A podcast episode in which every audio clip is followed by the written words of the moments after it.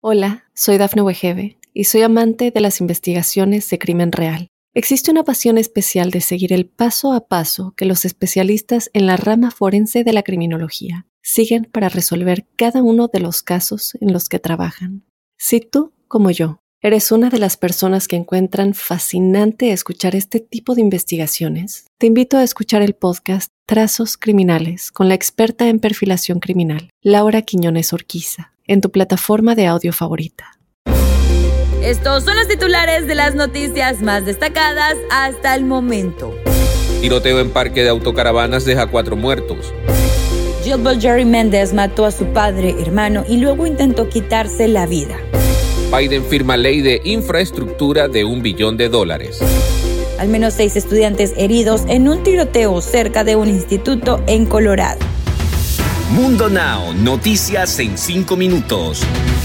Inmigración, dinero, política, entretenimiento y todo lo que necesitas para amanecer bien informado. Hola amigos, bienvenidos a Mundo Now. Les saluda Camila Daza junto a Alfredo Suárez y Daniela Tejeda. Comenzamos.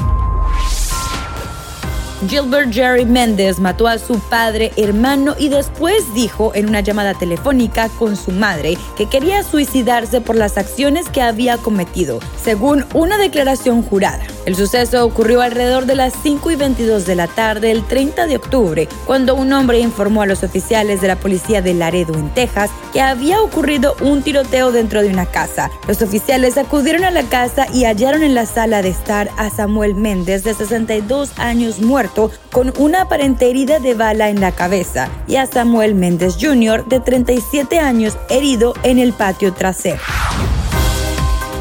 Autoridades policiales confirmaron que cuatro personas murieron en un tiroteo que se desató en un parque de autocaravanas o campers, ubicado en Tucson, Arizona. Los agentes policiales encontraron en primera instancia un hombre con una herida de bala quien estaba muerto en la calle. Luego hallaron a otras tres víctimas. Dos murieron en la escena del crimen y la otra falleció en el hospital. Los testigos relataron a las autoridades que un grupo de hombres fue a una de las casas móviles en ese parque para enfrentarse al propietario y a un invitado, lo que terminó ocasionando la balacera.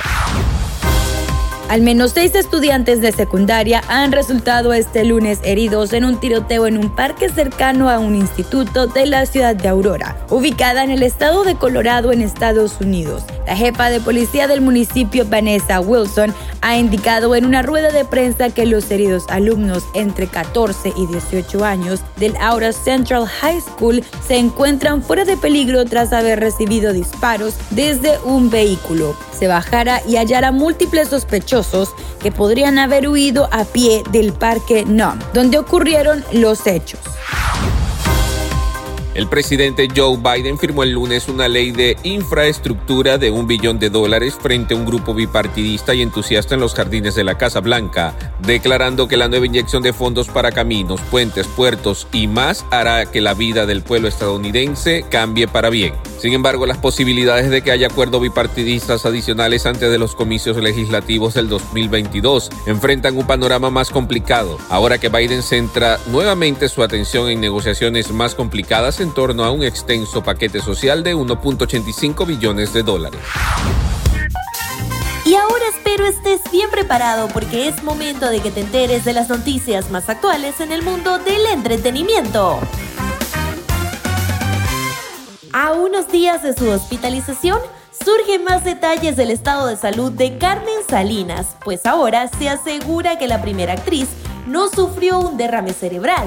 Actualmente permanece en estado de coma, aunque ha registrado actividad cerebral. A Carmen Salinas no le dio un derrame cerebral como todos teníamos entendido. Lo que sufrió fue una hemorragia cerebral, lo que complica aún más el panorama, debido a que clínicamente el derrame es un poco más controlable que la hemorragia, explicó Sebastián Resendiz, reportero del programa Hoy de Televisa.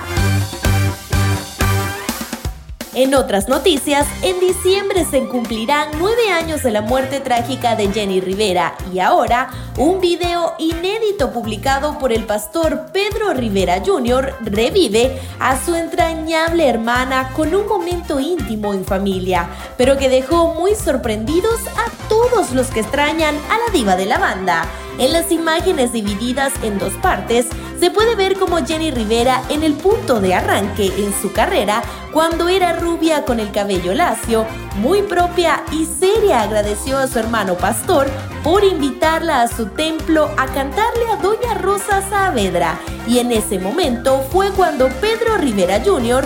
aprovechó para hacer que se presentara. Deportes.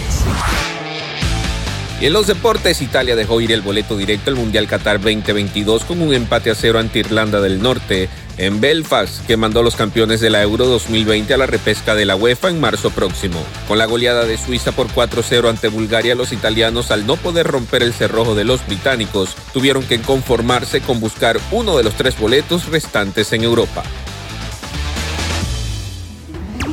Bien, y con esto ponemos punto final a esta edición de Mundo Now. Trabajamos para ustedes eh, Camila Daza, Daniela Tejeda y un servidor Alfredo Suárez, recordándoles que en Mundo Hispánico estamos a solo un clic de la información.